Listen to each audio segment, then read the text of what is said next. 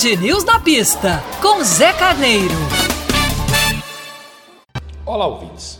Quem é fã de Fórmula 1 e perdeu o Grande Prêmio da França, tem que buscar um jeito de assistir novamente esta prova. Eu diria, sem dúvida alguma, foi a melhor prova do ano. Aquela mesmice que eu tinha falado em outro comentário sobre os grandes prêmios da França anteriores, lá em Paul Ricard, deixa aquilo no passado. A prova deste domingo foi simplesmente sensacional, com uma disputa maravilhosa entre a Red Bull e a Mercedes. Lewis Hamilton e Max Verstappen se alternaram na liderança. O Max Verstappen, que largou na pole, fez um erro logo na primeira curva o carro escapou de traseira e para corrigir ele teve que ir um pouco fora da pista.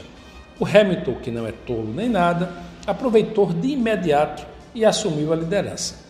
Max Verstappen, mas se manteve firme na prova, sempre tirando proveito da velocidade das retas do seu motor Honda do Red Bull. Assim foram até as trocas de pneus. Acontece que a Red Bull usou uma estratégia que muita gente estava apostando que iria acontecer, que foi o undercut. Ou seja, eu já expliquei aqui também em outra coluna. Ele entrou antes do que o Hamilton para tentar, nessas voltas que ele estava com pneus novos, fazer tempos melhores e voltar na frente do Hamilton. Foi exatamente isso que aconteceu. Porém, ele precisou fazer a segunda troca de pneus antes do final da prova e saiu na perseguição do Bottas e depois do Hamilton passando o piloto inglês a poucas voltas do final.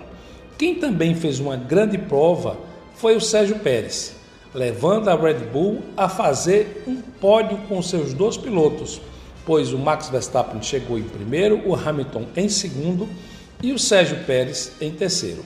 A prova teve muitas ultrapassagens e muitas disputas, por isso eu disse no começo aqui da nossa, da nossa fala quem é fã de Fórmula 1 e perdeu o Grande Prêmio da França tem que buscar uma forma de rever este Grande Prêmio, porque foi emoção pura do primeiro ao último minuto. A gente se encontra na próxima coluna, na pista com o Zé aqui na Band News. Um grande abraço.